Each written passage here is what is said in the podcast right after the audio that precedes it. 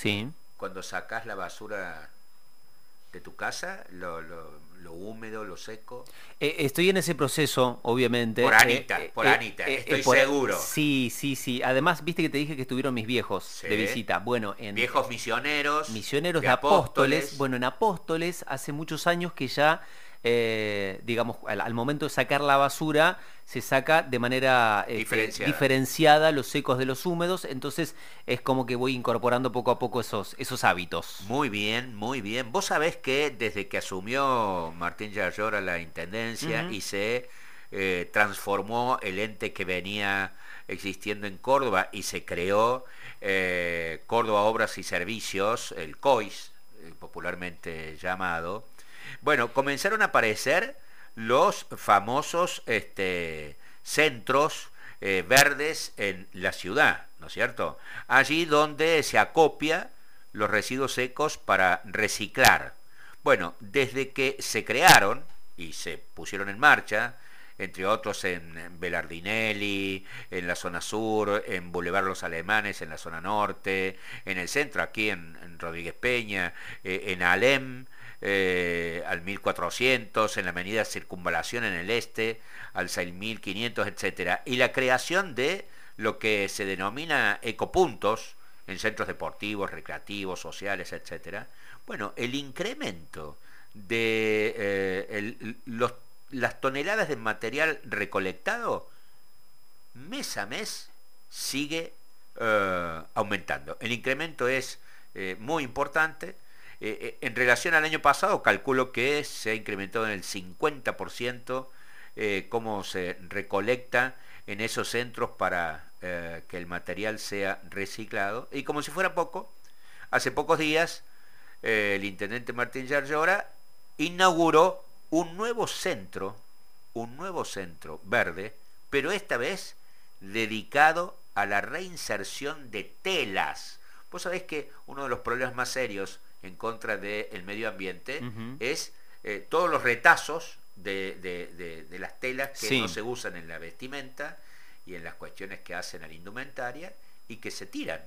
Eh, bueno, se inauguró el primer centro verde del país en relación a la reinserción de telas. Por eso le estamos molestando el sábado de la mañana a la titular del COIS, a Tori Flores. Tori, buen día, ¿cómo te va?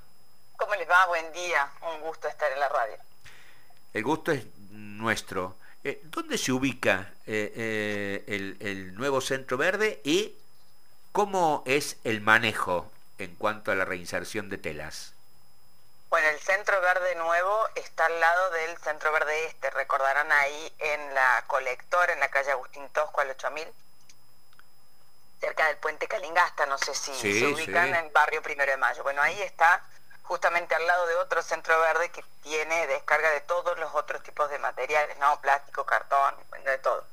El centro verde telas realmente es una, una innovación, ¿no? Con, con el intendente Yarlora siempre pensábamos cómo hacer para generar del residuo la oportunidad de trabajo, ¿no?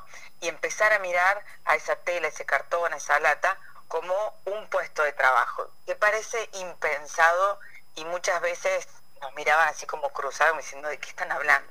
Bueno, hoy Córdoba tiene más de 500 empleos verdes vinculados a la gestión de los residuos sólidos urbanos, sin contar las cooperativas, ¿no?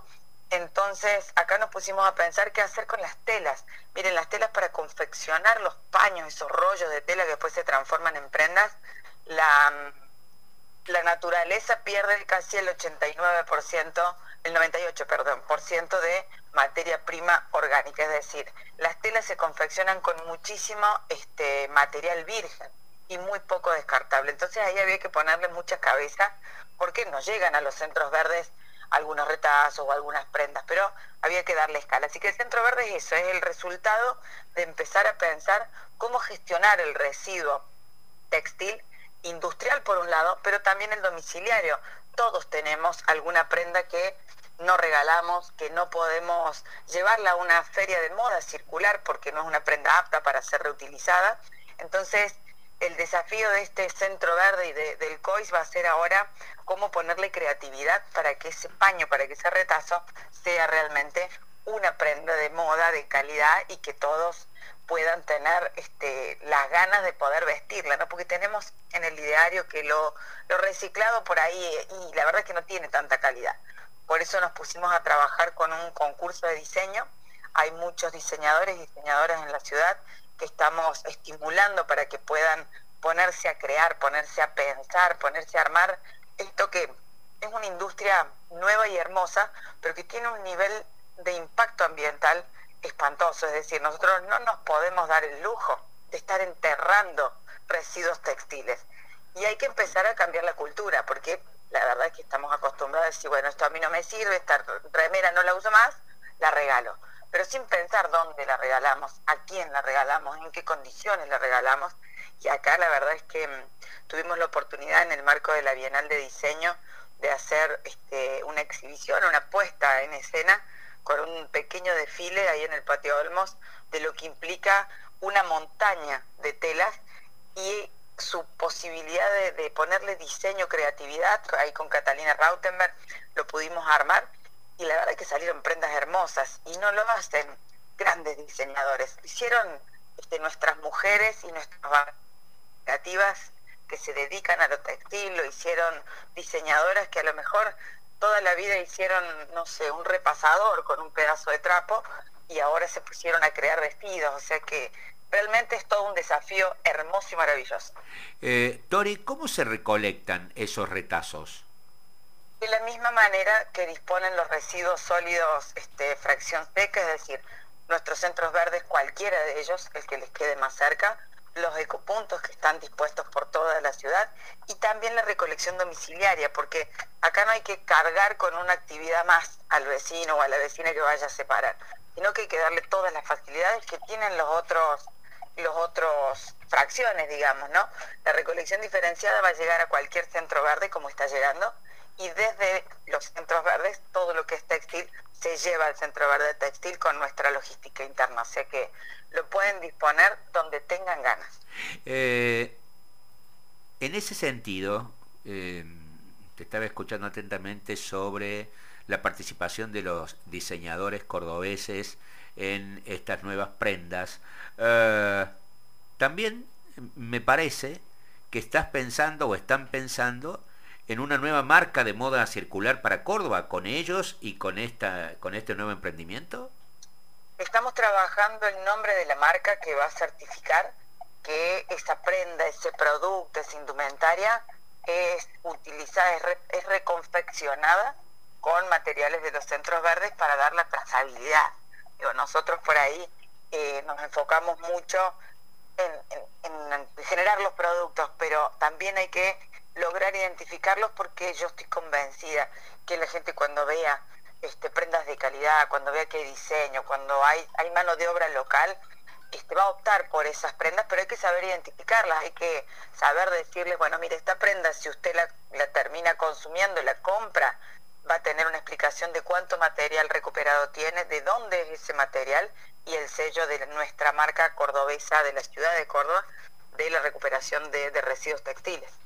Mira vos, vos sabés que eh, estaba recordando que fui a visitar una feria que ustedes hicieron ahí en, el Paseo de las Tejas, una cosa así, me, tengo en, mente, cuando se hicieron presentaciones en relación a todo lo que se estaba confeccionando con, eh, a partir de lo que se recolecta en los centros verdes y lo que me llamó la atención fueron unas mochilas preciosas este, que además creo que luego de confeccionadas se repartieron muchas de ellas en las escuelas municipales, eh, que se hacían con, eh, bueno, los neumáticos que, que, que, desechamos, ¿no? Una cosa así. Es con residuos textiles de la industria automotriz. Ah, está en el rubro, está en el rubro. Son los, los restos de tapizados, la mayoría, pero también hay y estamos ahora confeccionando con telas de parapente, telas de paracaídas que tienen una vida útil y son lonas muy resistentes.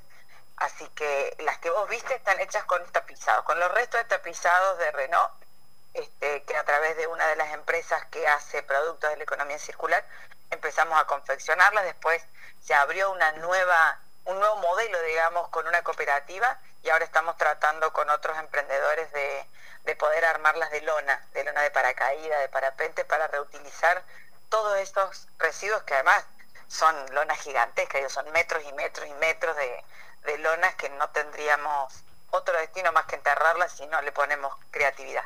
Eh, otra de las cosas que me llamaron la atención ¿no? Eh, fue que con tapitas eh, de gaseosas terminás haciendo los denominados ecolentes. Sí, eso fue realmente el hijito que tiene el COIS porque fue maravilloso. Fue un, un trabajo de casi un año y medio en probar la moldería, en probar, digo, la innovación también lleva tiempo, la creatividad lleva tiempo.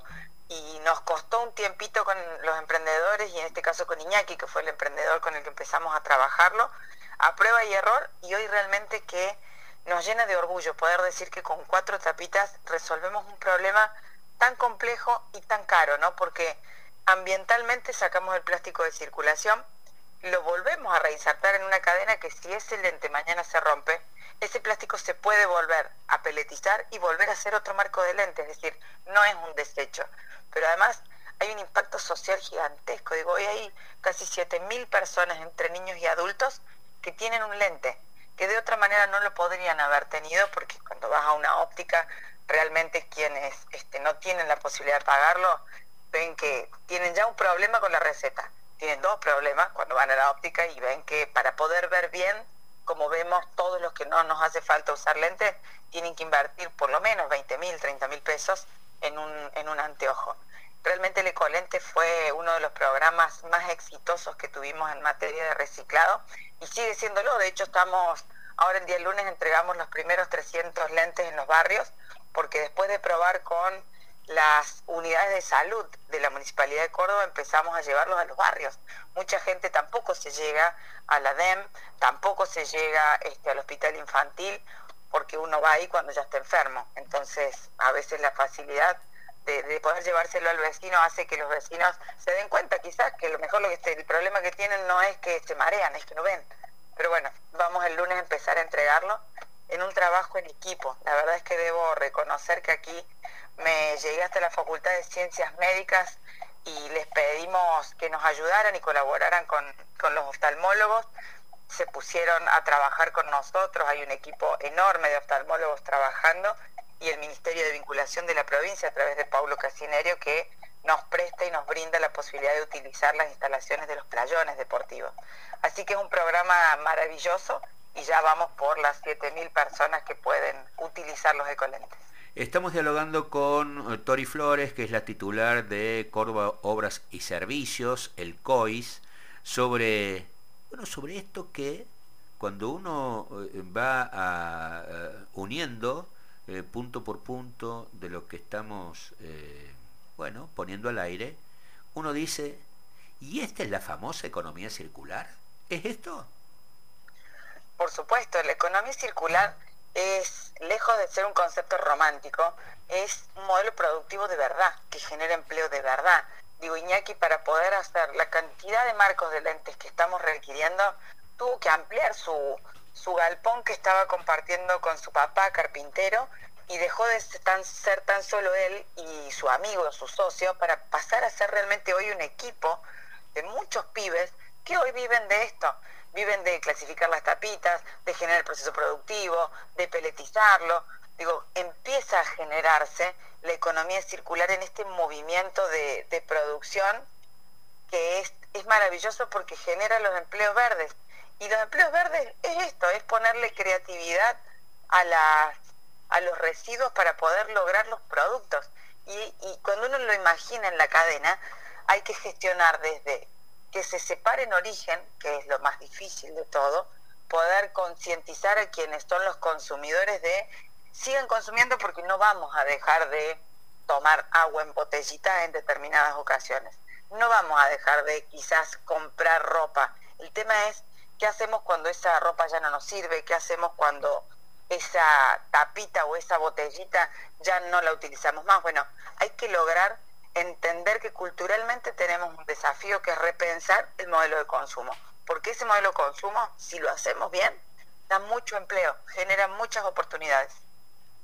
Eh, Si me permitís antes de terminar, te saco de la función pública, eh, pero todo tiene que ver con todo, porque así como estás planteando nuevas formas de consumo y a partir de eso nuevas formas de producción y generación de posibilidades para no pocas eh, personas, eh, bueno, que se le hacía y se le hace difícil la vida cotidiana en nuestra ciudad, eh, te voy a llevar a lo que anoche, mira vos, viendo redes sociales, Twitter, este, sabes que medio soy fanático de esas cosas este, por, nuestra, por mi profesión, este, vi un acto de eh, lo que se denomina dentro de la Fundación Pensando Córdoba, que, integras y sos una de las fundadoras, el ala de mujeres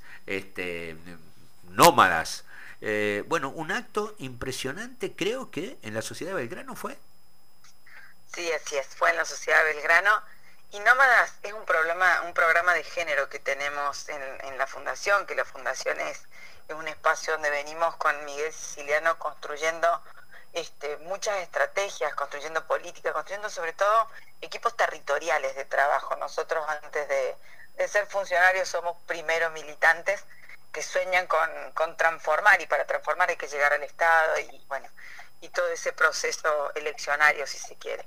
Nómadas es un programa de género que realmente ayer creo que quedamos todas muy sorprendidas. Con la pandemia este, veníamos trabajando ya hacía mucho tiempo, con la pandemia tuvimos que frenar nuestros encuentros porque eran virtuales, no nos podíamos este, juntar de a muchas. Después empezamos, nosotros tenemos muchas charlas que no son solo charlas, digo, Nómadas tiene el nombre de Nómada porque nosotras como equipo este, territorial y, político estamos un poco cansadas de ser siempre el diagnóstico, ¿no? Eh, somos la mitad más uno, tenemos este porcentaje de mujeres que acceden a cargos directivos y empezamos a analizar que también es parte, ¿no? del diagnóstico, pero nosotras nos propusimos estar en movimiento, ponerle acción a ese diagnóstico porque algo hay que hacer para que las cosas cambien.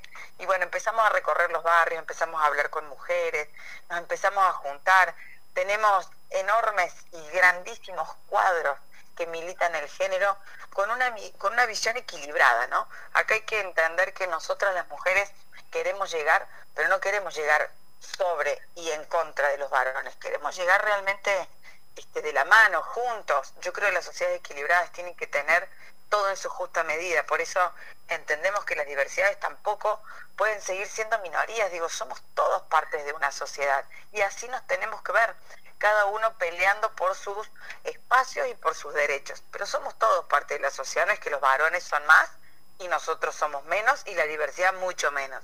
Acá somos todos partes de esta sociedad que tenemos el propósito, como cualquier militante y dirigente político, de, poder construir una ciudad en la que todos se realicen, ¿no?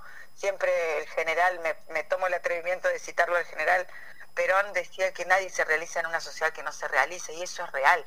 Pueden algunos pocos salvarse, pero nosotros no trabajamos para que se salven algunos pocos. Así que ayer nos juntamos con todas nuestras nómadas después de mucho tiempo y realmente fue un encuentro formidable que nos llena, nos llena de orgullo de estar parte de Nómadas. Gracias Tori por tu tiempo. Muchísimas gracias a ustedes por la invitación. Hasta luego. Un buen fin de semana. Chao. Chao, chao.